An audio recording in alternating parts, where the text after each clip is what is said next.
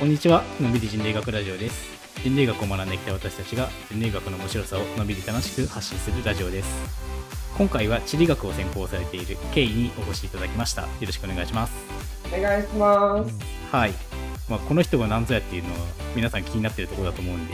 簡単に自己紹介お願いします。はい、えっと、はじめまして、K です。えっと、今はアメリカにあるアリゾナ州立大学という大学の博士課程で、えっと、地理学を研究しています。今、ちょうど博士課程2年目になります。よろしくお願いします。よろしくお願いします。ユーポンのね、友達なんですよね、もともとは。あ、そうです、そうです。あの、実は大学時代の先輩後輩で、あの、同じ寮に住んでました。寮まで同じだったっていう。そうです、そうです。で、僕が修士課程の時に研究室にいたら、なぜか K が研究室で寝泊まりしてたっていうことがあって、難しい。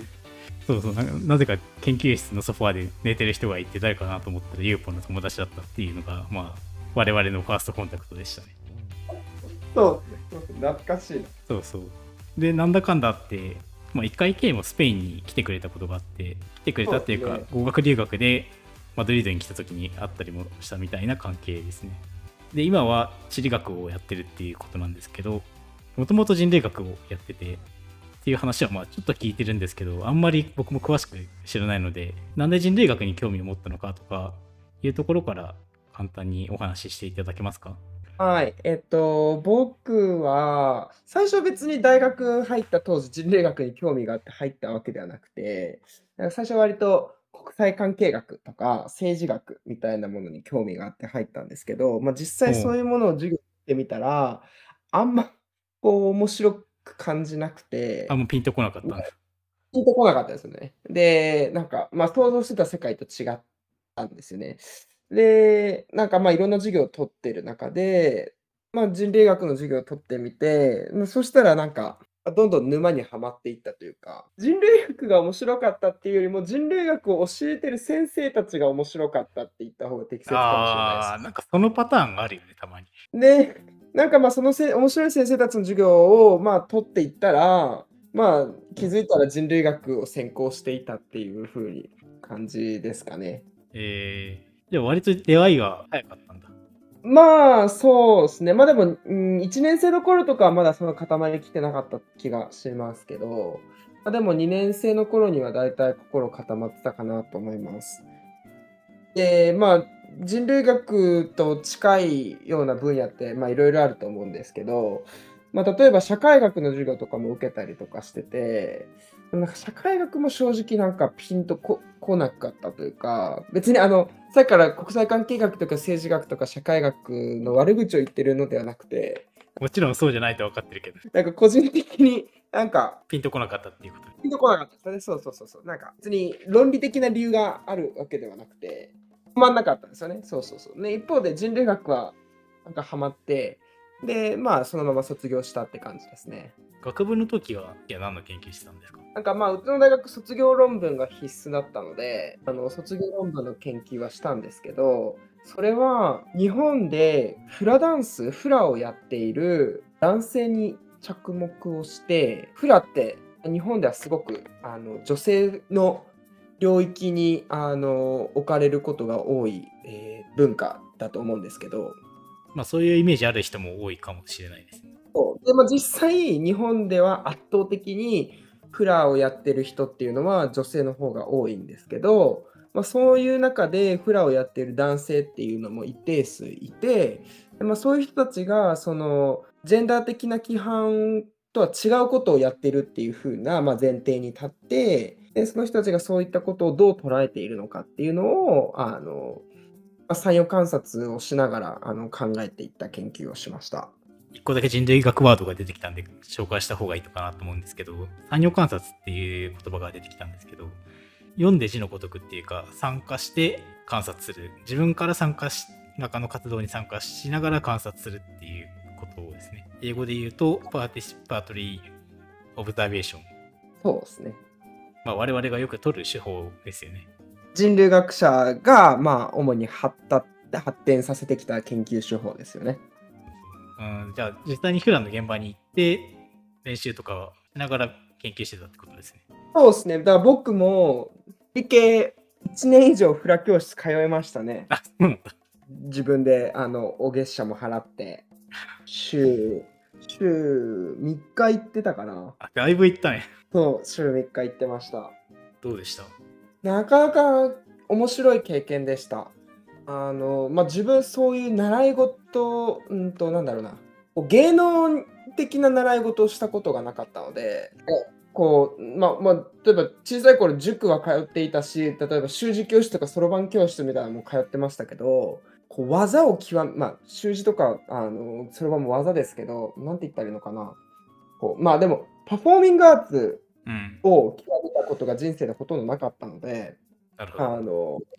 すごく自分にとっては新しい経験でした。で、それで1年間フラ教室に通って、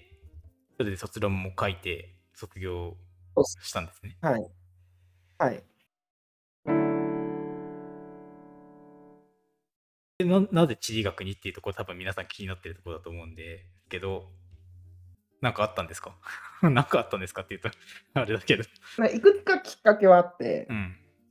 一つは大学、えっと、在学中に、えっと、交換留学で1年間アメリカに留学してたんですけど、とその時に、えっと、地理学ではなかったんですけど、歴史学の授業を取ったんですよ。うん。歴史学の中でも環境史って言われる分野があって、まあ、人間と環境の関わりを、まあ、歴史学的にあの議論する分野なんですけどうん。でそれって極めあの地理学でもあのされあの地理学者でもあの研究してる人がいるような分野で。で、そうそうそう。で実際その時に課された本3冊あったんですけど読まその授業で読まされた本が3冊あってそのうちの1冊が地理学者が書いた本だったんですよね。えー、ちなみに何ていう本ですか？コンクリートクレイっていう本で、コンクリートと粘土。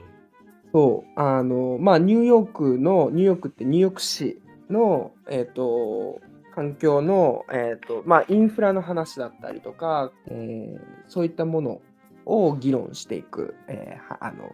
本で、でそれが、まあ、地理学者が書いた本だったので、まあ、それで初めて地理学っていうものに出会って、あとは、まあ、日本帰ってきてから、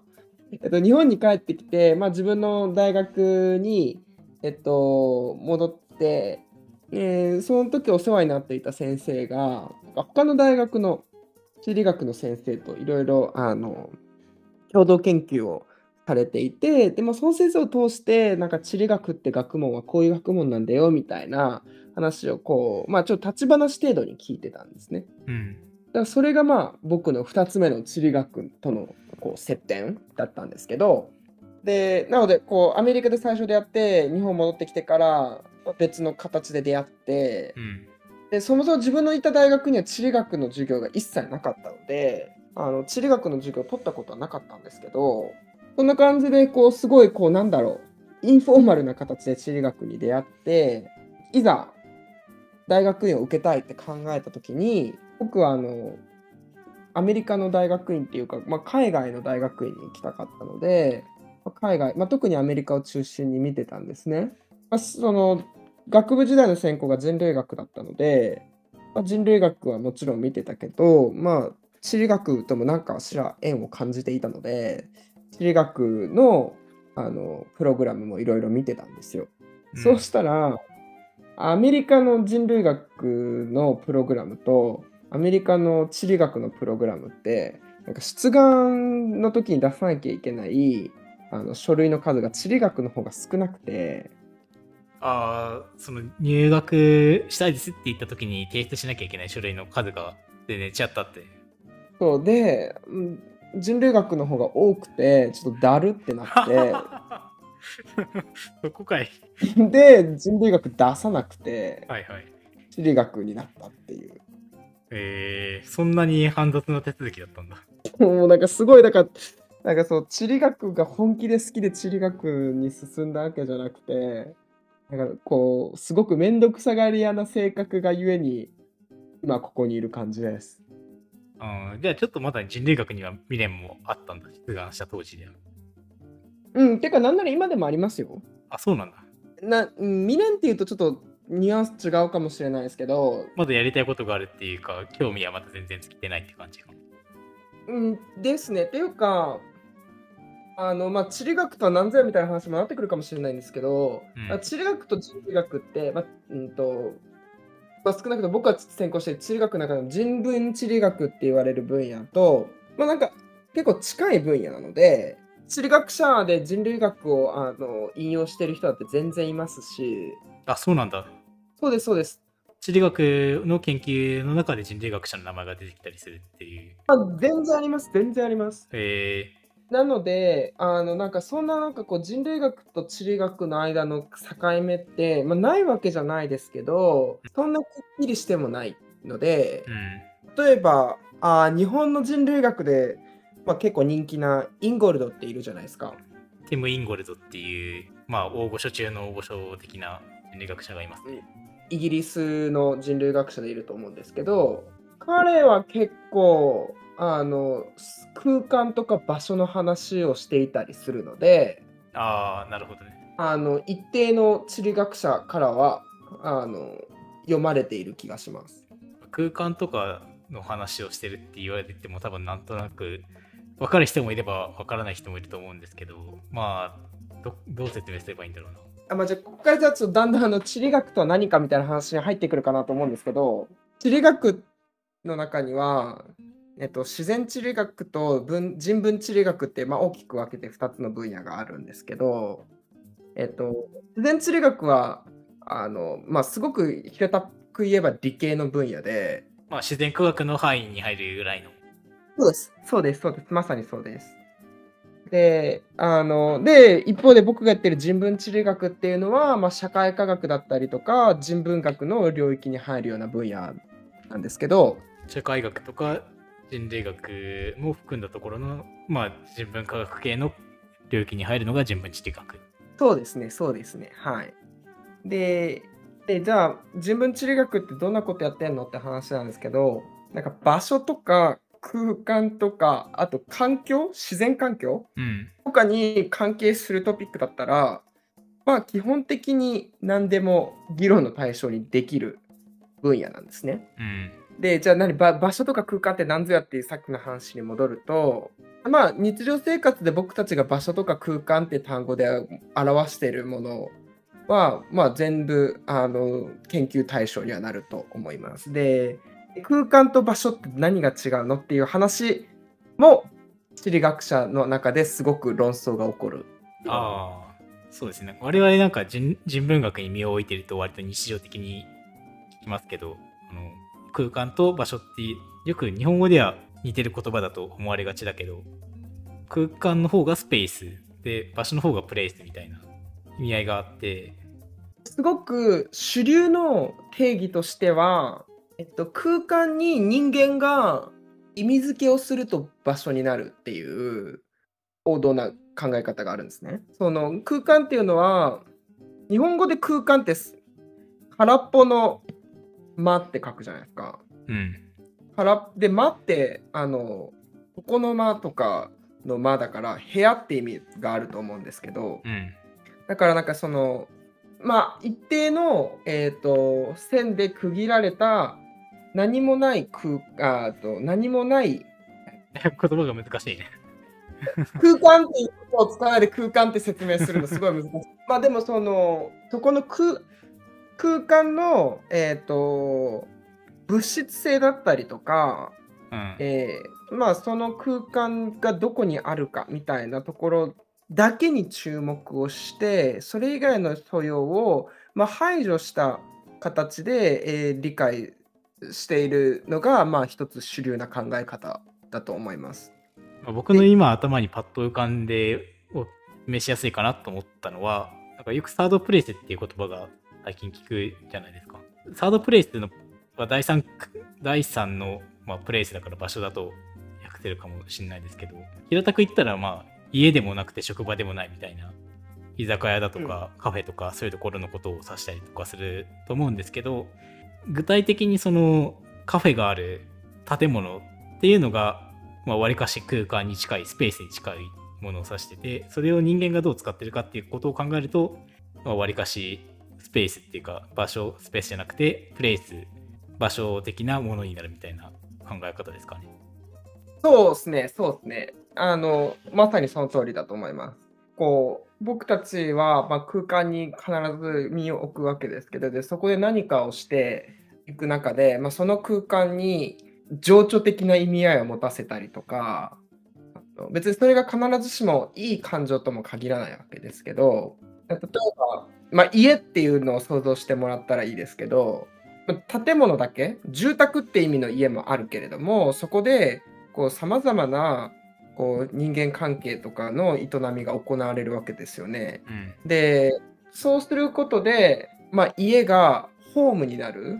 ハウスじゃなくてホームになるってことね。そうそういうことです。そこの違いで、でだからといってホームが必ずしも常に美しい場所とは限らないわけですよね。うん、あの内暴力だって起きるわけですし、まあ、兄弟喧嘩が起きたりすることもあるだろうしとか殺人現場になることもあるだろうしみたいな、うん、その、まあ、ホームって聞くと聞こえはいいかもしれないけれどもさまざ、まなあのいろいろな感情とか、えー、文化的な営みとかが、まあ、起こりうる。で、まあ、そういったプロセスを経て場所っていうのは、まあ、作られ、作られ続けていく。うん、一回作られたらおしまいなのではなくて、常にこう変化していくっていうのが、まあ、一つ大事なポイントではあると思いますけど、そういう、そうですね。まあ、元の話に戻ると、そう空間に、まあ、意味付けだったりとか、貴族意識だったりとか、っていうものが、あの、与えられると場所になるっていう理解が、まあ、一つ大きな議論のあと形としてはあると思います。うんでただ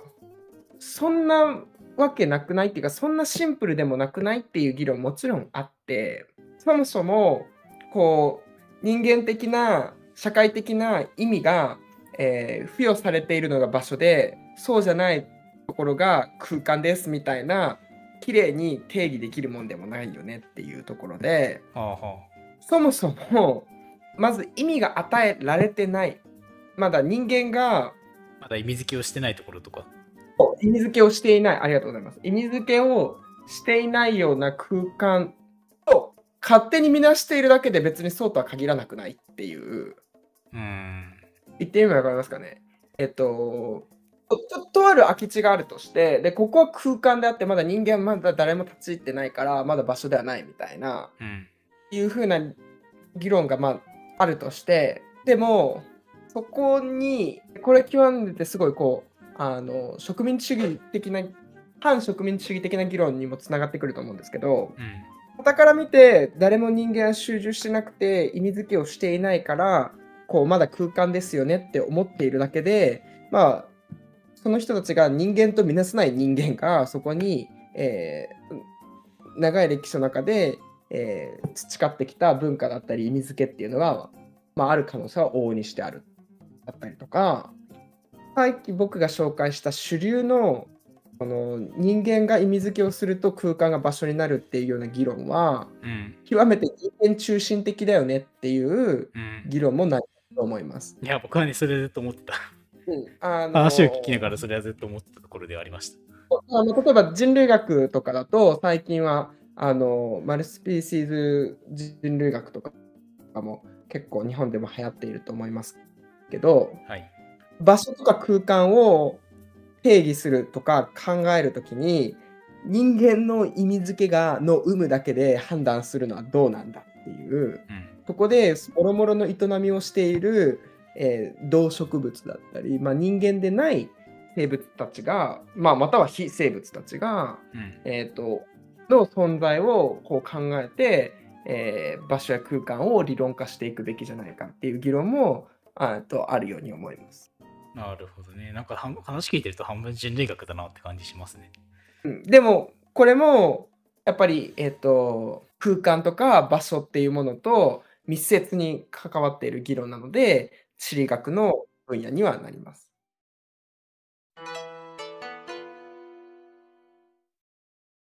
はい。では、ここまで、経緯がどこまで、えー、どうやって人類学に出会ったのか、それからどうやって地理学にやってきて、地理学っていうのはどういうことをやってるのか、どういう考え方をしてるのかっていうのをざっくりとお話ししていただきました。意外と地理学って、まあ、地理って言われると分かる人はいるかもしれないけど、地理学って言われると説明できる人がなかなか多くはないと思うんで、貴重な機会だったんじゃないかなと思います。僕的には結構面白かったですね。まあよく場所の議論とかあるんですけど、人類学も。なんかそこに特化っていうか、まあ人文地理っていう学問について僕もあんまり知らないんですけど、まあそさっきの人類学者の、人類学者のティム・インゴルドがよく話に出てくるだとか、そういう話も込み込みで、なんかより地理学が人文学の領域に近づいてるっていうか、僕の中では近い存在だなっていうのを認識できて面白かったですね。じゃあでは今回はこのぐらいで、どうもありがとうございました。りがとうございます。またまた。